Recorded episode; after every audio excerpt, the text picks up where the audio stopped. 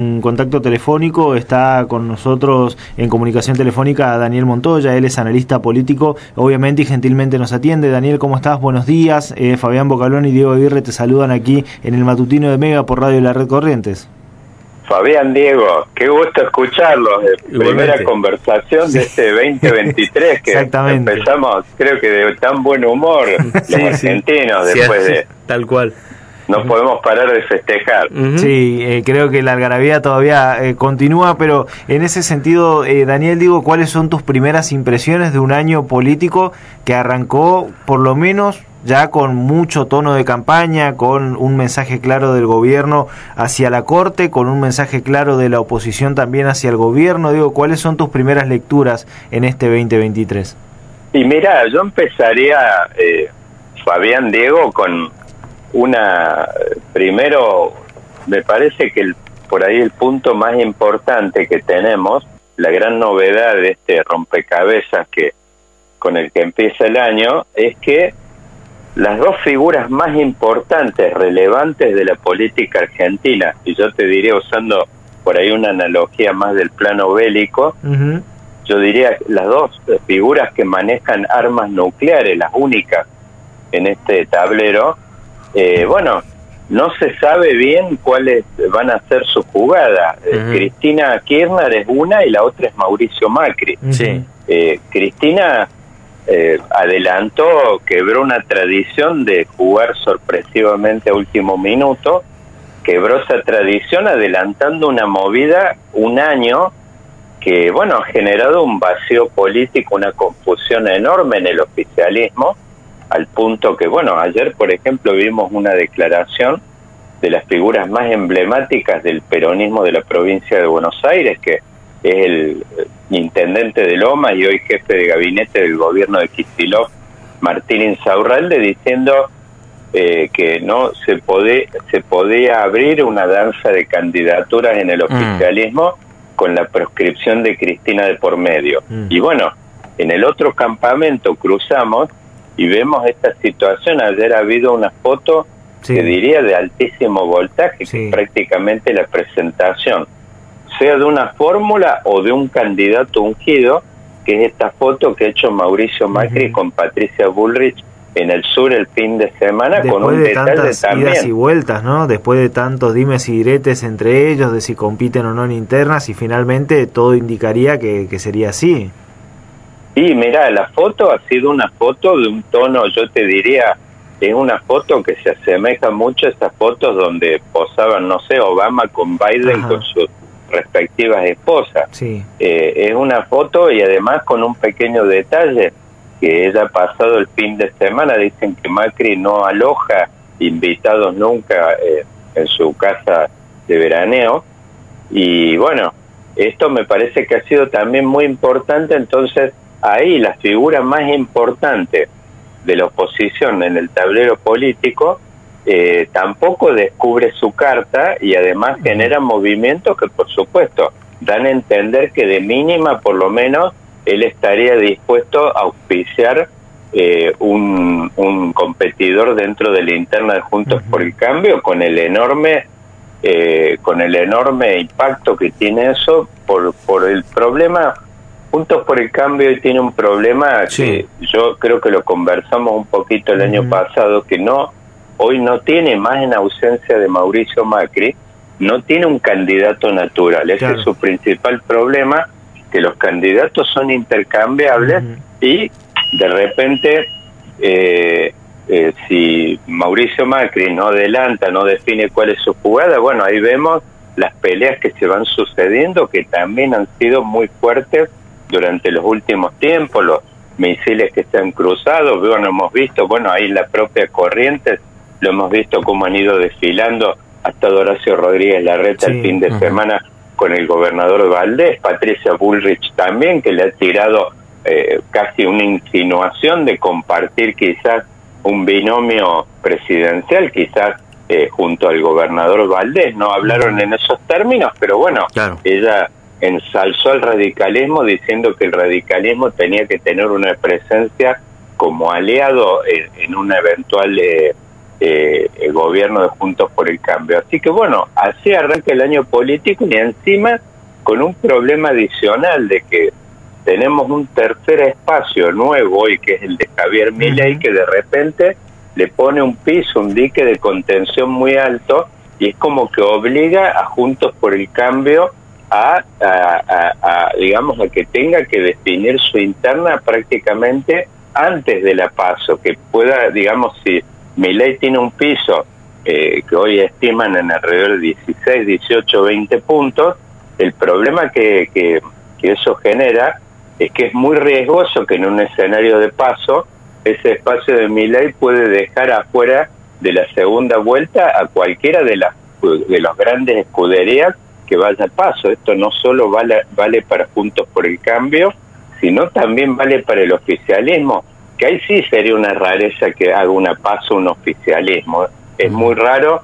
que un oficialismo, siendo gobierno, tener una interna con todo el trauma que genere eso, sobre todo no solo en lo que es la competencia de candidatos, sino que ya lo vimos en 2015 cuando Cristina sucedía, eh, se hablaba en aquel momento de una interna entre Scioli y Randazo, pero eso no prosperó sobre todo por las voces del territorio. Ahí el territorio es como que de abajo para arriba te impone un límite hasta eso porque lo que te pide el territorio, sobre todo cuando sos oficialismo, le piden a gritos al, al, a la escudería no nos dividan eh, con dos fórmulas porque eso genera muchos problemas adentro del territorio de competencia, aparecen nuevos desafíos para los gobernadores, así que me parece que en el oficialismo eso va a tener un, un, un, fin natural. Eh, hoy no podemos descartar que hasta Alberto Fernández sea el candidato porque es el presidente en ejercicio, más allá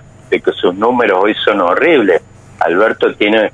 una negativa que está por encima de los 70 puntos. Sus números son muy feos, asoma la figura de Sergio Massa. Pero bueno, Sergio Massa. Eso es una, Daniel, disculpa, eso es una situación real, porque la verdad es que yo lo leía hace días atrás y lo mencionaba incluso al aire respecto de esta situación de investida, por así decirlo, como de candidato de, por su reelección de Alberto Fernández. ¿Es una posibilidad real? Porque incluso vos también lo mencionás. Eh, digo, pues, con los números pareciera que sí ser imposible, digo, pero cada vez toma más impulso. Yo creo que la competitividad del oficialismo, más allá de, lo que es en sí la figura de Alberto Fernández, todos los errores, los no forzados, los bloopers, toda la cantidad de cosas que vemos a diario, estas declaraciones siempre destempladas. Pero bueno, más allá de eso, me parece que la competitividad del oficialismo no depende, me parece tanto del nombre, en particular del candidato, sino que siendo gobierno depende de que vos puedas administrar las variables económicas sobre todo. Eh, me parece que ahí lo más crítico para el oficialismo, cualquier oficialismo, sobre todo en un año electoral, es no tener al dólar en las noticias. Mm. Eso es fundamental en un oficialismo que es, yo te diría, dos variables. Eh, una tasa de pobreza por lo menos contenida, y al igual que la inflación, las dos en general cabalgan a la par. Sabemos que lo que más tiene impacto en el crecimiento de la pobreza tiene que ver con el índice, sobre todo el capítulo correspondiente a alimentos y bebidas. Así que me parece que eh, el oficialismo más su suerte va por ese lado y vemos los problemas que tiene, o sea, no hay día que el dólar no vuelva a aparecer de alguna manera en las noticias con distintos formatos. Fíjate ayer esa visita de Lula cuando hablan de un acuerdo, más allá de ese medio, yo te diré una cortina de humo relativa a la moneda común, que sabemos que eso es un camino quizás de 20, 30 años, pero eh, ahí, fíjate, hay un anuncio que donde está implícito este problema que tiene el gobierno alrededor del dólar, que es la posibilidad, siendo el grueso de las importaciones nuestras que vienen de Brasil, que es la posibilidad de que Brasil abra alguna suerte de, de crédito para esas exportaciones que nos mandan ellos. Y bueno, eso por ahí permitiría al gobierno tener un alivio de caja de corto plazo, ayer hablaban de unos 3 mil millones de dólares, algo así, o sea, siempre da vueltas eh, alrededor, más allá, cuando uno ve y escarba un poquito el contenido de los anuncios, siempre da vueltas este tema de que el gobierno está martirizado con el tema del dólar, la sequía esta que hablan por supuesto de una proyección que estaría perdiendo 10 mil millones de dólares de ingresos por comercio exterior, pero bueno, hay lo mismo, algunas buenas noticias que hubo en, que hubo en los últimos días relativo al tema de lluvia, inclusive algunos eh, de algunas estimaciones que están viniendo desde Estados Unidos hablan de un febrero lluvioso, con lo cual tendríamos algún alivio por el lado de eso, sobre todo ustedes lo ven muy de cerca, ahí en el norte, que es la región que más ha estado sufriendo sufriendo la, sequía, más allá de que el mapa nacional en general es bastante malo, pero bueno, eh, no vamos a tener seguramente la cosecha, por lo menos en términos de cantidades, sí quizás de precio. Daniel, eh, sí. Eh, pienso en esto que mencionabas, ¿no? El desafío económico del gobierno y pienso también en lo que es la cuestión política teniendo en cuenta que ya por lo menos 15 provincias han anunciado que desdoblan sus elecciones respecto al calendario eh, nacional. Digo, ¿esto también podría tener un impacto dependiendo de cómo se vayan dando los resultados? Sí, sí. Eh, a ver, eh, sabemos, eh, es muy importante para el gobierno empezar con el pie derecho eh, eh, el calendario electoral. Ya en marzo, abril seguramente ya tenemos arrancando algunas elecciones provinciales que quizás no son los test más importantes. Me parece que los más importantes están alrededor de dos distritos que hay que seguir muy de cerca, que son la ciudad de Buenos Aires y Córdoba, que son dos distritos que todavía no tienen fecha definida. Eh, hay muchas especulaciones, en el caso de Córdoba tienen que ver con, con este anuncio un poquito todavía eh, de bajo voltaje de Chiaretti de jugar eh, a nivel nacional junto a, Juan Manuel Urtubey. Me parece que el calendario lo van a condicionar un poquito con, con, con eso, pero también, bueno, acá en el caso de Ciudad de Buenos Aires, que es una elección importantísima, porque, bueno, es, la primera elección en muchos años que no va a ir en el ticket eh, el nombre de Mauricio Macri ni de Horacio Rodríguez Larreta, así que ahí también hay un hay una interna bastante pesada y donde también está el tema de qué trato le dan a su socio eh, dentro de la coalición que Juntos por el Cambio con la candidatura de Lustó. Así que, a ver, ya me parece con respecto a esto del desdoblamiento, de que el propio anuncio de que todos, casi todos los gobernadores, inclusive los más amigos del oficialismo, el propio jefe de gabinete Mansur en Tucumán, van a ir desdoblados, o sea, no confían ni en su propia, ni en la suerte de su propio gobierno, eh, con lo cual eso ya te está dando un dato, yo diría, no es que, a ver, huele a cala, es cierto, este es un gobierno que huele a cala y lo hemos visto, Massa lo dijo muy, me parece, explícitamente ayer. Salimos de terapia, eh, digamos, a ver, estábamos en una sala de trauma, ahora estamos en terapia intensiva. O sea, está claro, este es un gobierno que no diría que huele a cala, pero sí diría que el hecho este del desdoblamiento ya es un dato en sí de que al menos los gobernadores no quieren saber nada a nivel de tener votos ni cercanías con el proceso electoral nacional, que es de una incertidumbre absoluta. Y como les decía al principio, empezando por el oficialismo, pero también para Juntos por el Cambio. Hay una rama interna, esto lo tengo de primera mano acá en la capital, de Juntos por el Cambio, que es la que tiene que ver sobre todo con Jorge Macri, que presionaba y presiona eh, muy, muy fuertemente para que esta elección sea definida, que anuncie Rodríguez Larreta eh, el calendario electoral, por ejemplo, no más allá de mayo. Mm. O sea, ellos mismos quieren definir. Bien temprano. Claro, bien, temprano, le, están diciendo a Rodríguez Larreta, mira, en este momento nosotros podemos tener un score arriba de 50 puntos, seguramente, asegurar 55 puntos y no dejar pasar el tiempo e ir a una fecha donde, por supuesto, no creo que esté comprometida la suerte del espacio de ninguna forma a nivel local, pero eh, con esta incertidumbre que se está manejando, obviamente que si eh, me imagino a nivel local están pensando, el gobierno encuentra hacia el segundo semestre un mejor clima económico, de humor, eh, de humor político, bueno, eso quizás eh, puede raspar la suerte de la oposición acá a nivel local en 5 o 10 puntos. Eso implica por ahí perder gobernabilidad en la Cámara local y todos los efectos que tiene. Así que me parece que eso es un fantasma, yo les diría, que rodea los dos campamentos, que es tratar de alejarse de estas internas y de la suerte y sobre todo del tema de estas definiciones de decir qué va a hacer Cristina, qué va a hacer Macri, porque en cualquier caso hay algo importante y por eso les mencionaba eh, el detalle este de las dos figuras que manejan armas nucleares acá en el tablero político. Ellos van a ser decisivos en cualquier caso, aunque no jueguen, eh,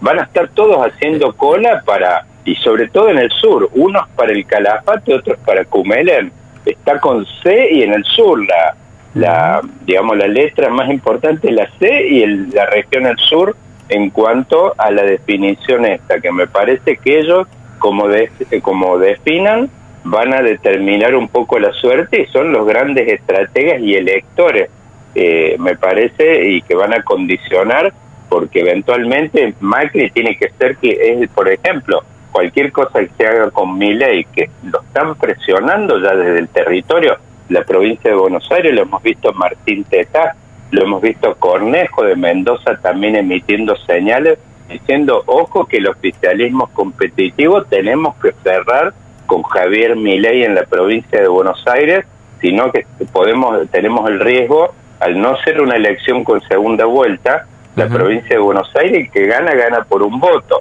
Hoy claro, en un escenario donde la oposición está dividida, hoy Axel Kicillof quizás con una elección trabajada estaría hoy ganando por lo menos por cuatro o cinco puntos. Sí, en cualquier caso, sí, la división juega completamente en contra para, para la oposición, para el que no es oficialismo en este momento. Eh, porque resta, resta el siguiente, así que obviamente, como bien decía, aumentan las aspiraciones allí de una posible reelección con algo aceptable por parte de Kisilov. Claro, lo que pasa ahí es de que también ahí hay un problema que está un poco en la, que está en el ADN de Juntos por el Cambio, que es el problema ustedes lo conocen muy de cerca en el territorio que es, eh, está el socio radical. Y hay una parte del radicalismo importante que no se siente cómoda con esta alianza con Milei y los libertarios. Sabemos que el radicalismo viene de una tradición socialdemócrata que cree en un Estado con un rol activo, hay, hay, hay un componente del radicalismo, entonces es un juego muy delicado en el sentido de que eh, si la coalición esta se pinta demasiado de amarillo hacia el lado de Milei, corre el riesgo de que se parta por el lado de un radicalismo que quizás busque alianzas con un sector del peronismo o, sectores independientes más moderados de centro, como se ha venido insinuando, hemos visto el año pasado y hace poco hemos visto inclusive algunas fotos en Córdoba, donde lo hemos visto, por ejemplo, a, a Schiaretti junto con Manes, eh, lo han visitado también gobernadores de, de, tantos figuras del radicalismo, hasta Martín Lustó, sabemos que son figuras que no se sienten muy cómodas en una cercanía con un espacio tan ruidoso y además que reniega tanto de las tradiciones eh, radicales. Mi ley habla pestes de, de las figuras de, de, Hipólito Yrigoyen, desde Alfonsín, o sea, él tiene una, una visión y una prédica muy hostil hacia el radicalismo, entonces esto le genera problemas, pero bueno, sabemos que a Macri tampoco le disgusta esto, de hecho en su libro,